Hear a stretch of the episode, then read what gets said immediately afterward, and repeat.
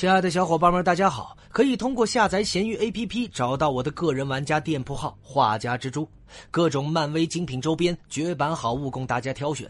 喜欢蜘蛛侠的小伙伴们万不可错过了！最新专辑《艾法人类补完计划》正在火热连载中，欢迎小伙伴们前去收听订阅。愿你们听得舒适，玩的开心。本回为大家带上的是魔形女。魔形女是美国漫威漫画旗下的反英雄，初次登场于一九七八年四月的《惊奇女士》第十六期。本名瑞文·达克霍姆，她是一名变种人，也是夜行者的母亲。她拥有可以变成任何人的超能力，还有一副好的身手，同时又心狠手辣，是一个极具丰富色彩的人物。那么在漫画中呢，魔形女曾经被红魔鬼在德国诱惑，后来生下了一个体表蓝色、长着尾巴的婴儿，这个婴儿便是夜行者，后来成为了 X 战警的成员。另外值得一提的是，漫画原设的魔形女为同性恋，有人说是双性恋，但是唯一的爱人是命运，而命运呢是具有预测能力的一个老妇。那么他和万磁王并没有多少的交情。一九二一年与金刚狼结识，后来与剑齿虎生下了一个凡人的儿子。此人投身于反变种人运动，被魔形女给暗杀了。除此之外，也和罗刹女是养女的关系。那么作为 X 战警系列漫画中的主要角色之一，有时很难界定魔形女到底是正派还是反派。她的一生都是由背叛她的人所组成的。她可以为了生存出卖任何人而毫无愧疚，除了两个人。一个是罗刹女，另外一个就是命运了。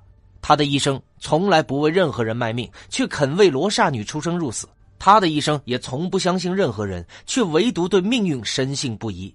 然而，这就是所谓的因果循环吧。养女小淘气嫌弃她的品德败坏，所以从来没有原谅过她。爱人命运也无法像她一样接近永生，而无法长相厮守。那么，有关模型女的能力方面。模型女可以改变自身的细胞和组织结构，使她可以变化成任何人的样子，包括虹膜、指纹、皮肤纹理、声音，甚至是性别。身上的穿着也可以模仿任意服饰的质感，甚至是眼镜。因此，她很少穿衣服。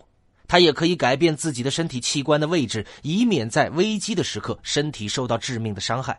那她的另外一个能力就是衰老缓慢，自称是一个年近两百岁的人。后来，在一次事件中呢，无意间暴露在未知的射线下，自己的自愈能力得到了增强，尤其是在抗毒方面，增强了体力和变形的限度。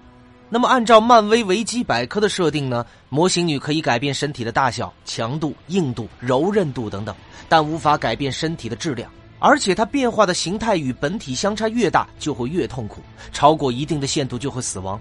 不过，根据最近漫画的表现呢，它也是可以改变自身质量的，只是不会非常的夸张。那么，虽然模型女可以复制他人的外貌，甚至一些人的物理性能力，但是她无法真正的复制他人的能力。而且，模型女至今未在漫画中表现出可以变化为非人形的物体，但有变过人鱼、天使这样的接近人形的形态。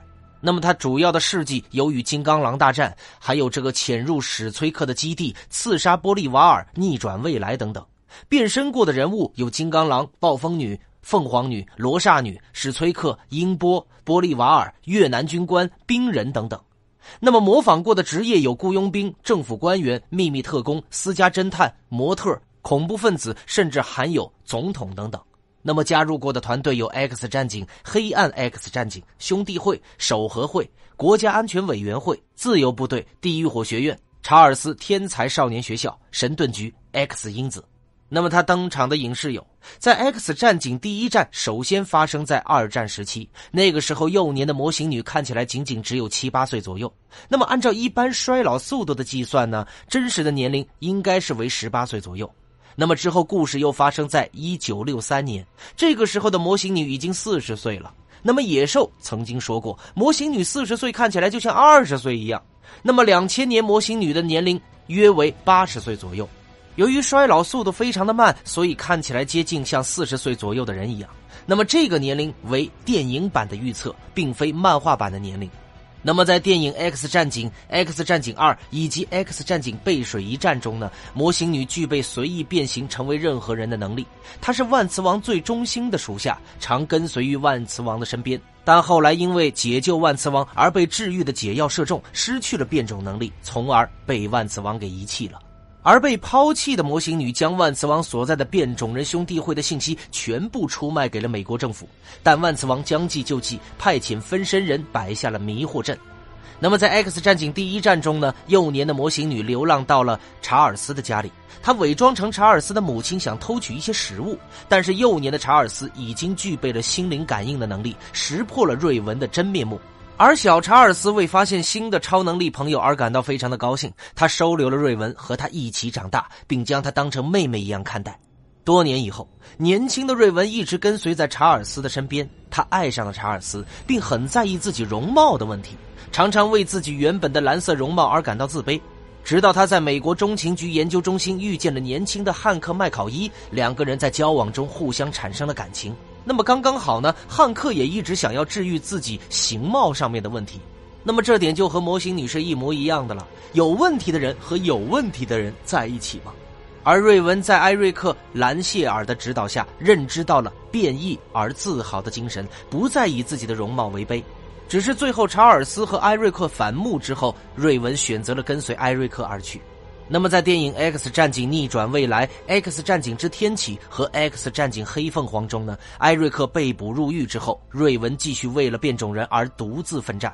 他解救了被强征入伍的变种人们，随后又来到了波利瓦尔·史崔克的实验室，得知史崔克利用解剖变种人的方式分析他们的能力，并制造对付变种人的哨兵机器人。于是瑞文决定刺杀史崔克，而他的这个想法正是数十年后哨兵机器人屠杀变种人的根源。那么，从未来穿越到过去的金刚狼，连同查尔斯和汉克在白宫阻止了瑞文的行刺。但一同前来的艾瑞克却要为了保障未来而杀死瑞文。虽然艾瑞克未能得手，但瑞文的血已经洒在了街上，被史崔克拿去化验，并得到了模型女的 DNA，具备了创造哨兵机器人的条件。于是逃过一劫的瑞文虽然不愿意再接受艾瑞克的提议前去消灭人类，但仍然坚持己见，继续进行刺杀史崔克的行动。那么，在哨兵机器人的展示仪式上，瑞文被混在了国家领导人当中。他伪装成美国总统接近艾瑞克，随后将他给打晕了。当他准备刺杀史崔克的时候，查尔斯劝服了瑞文，使他放弃了这个想法。未来成功的被逆转，瑞文随后独自离开。因为瑞文没有伤害人类，并拯救了美国领导人，所以他被各国的政府予以称颂赞扬。而世界各地许多的变种人也把瑞文视为英雄。离开之后的瑞文仍然周游世界，四处解救被压迫的变种人同胞们。一次，他在地下龙斗中救了夜行者科特·瓦格纳，并带着他来到了卡利班管理的登记处办理通行证。那么，在卡利班口中呢？瑞文得知了艾瑞克在波兰，且他的家人已经全部被杀死。瑞文随后让夜行者带着自己前去 X 学院寻找查尔斯帮忙。那么查尔斯找到了艾瑞克，却引来了天启，而天启来到了 X 学院，把查尔斯给劫走了。而在 X 学院爆炸之后，瑞文等人也被威廉史崔克抓走，因为前来解救他们的秦等人释放了被囚禁的金刚狼，所以瑞文等人也成功的脱困，登上了去往开罗的飞机，前去解救查尔斯。那么来到开罗之后，瑞文和快银彼得负责前去劝回艾瑞克。